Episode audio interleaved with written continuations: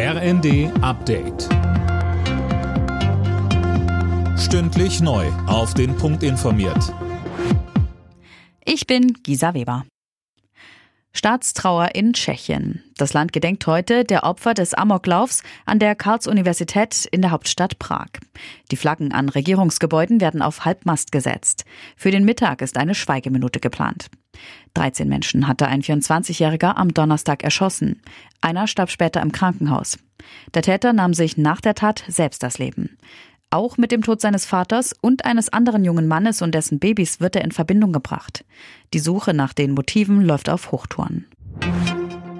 Sturmtief Soltan ist abgezogen, die Probleme auf der Schiene bleiben. Sturmschäden sorgen bei der Bahn weiter für Verspätungen und Zugausfälle. Betroffen sind unter anderem die Fernverbindungen Hamburg-Hannover-Kassel oder Münster-Frankfurt-Stuttgart. Nach tagelangem Streit hat der UN-Sicherheitsrat umfassende humanitäre Hilfslieferungen für den Gazastreifen gefordert. In einer Resolution heißt es, alle Seiten im Krieg zwischen Israel und den Hamas-Terroristen müssten dafür sorgen, dass Hilfslieferungen sicher und ungehindert ankommen. Die Weltgesundheitsorganisation warnt vor einer Hungerkatastrophe im Gazastreifen. Fast 600.000 Menschen seien dort vom Hungertod bedroht, heißt es von der WHO. Die Lage sei in Bezug auf schwere Geschwindigkeit der Verschlechterung und Komplexität beispiellos. Polizeieinsatz bei Charlie Sheen. Der US-Schauspieler ist in seinem Haus im Nobelort Malibu von einer Nachbarin angegriffen worden. Er wurde ärztlich untersucht, kam aber nicht ins Krankenhaus.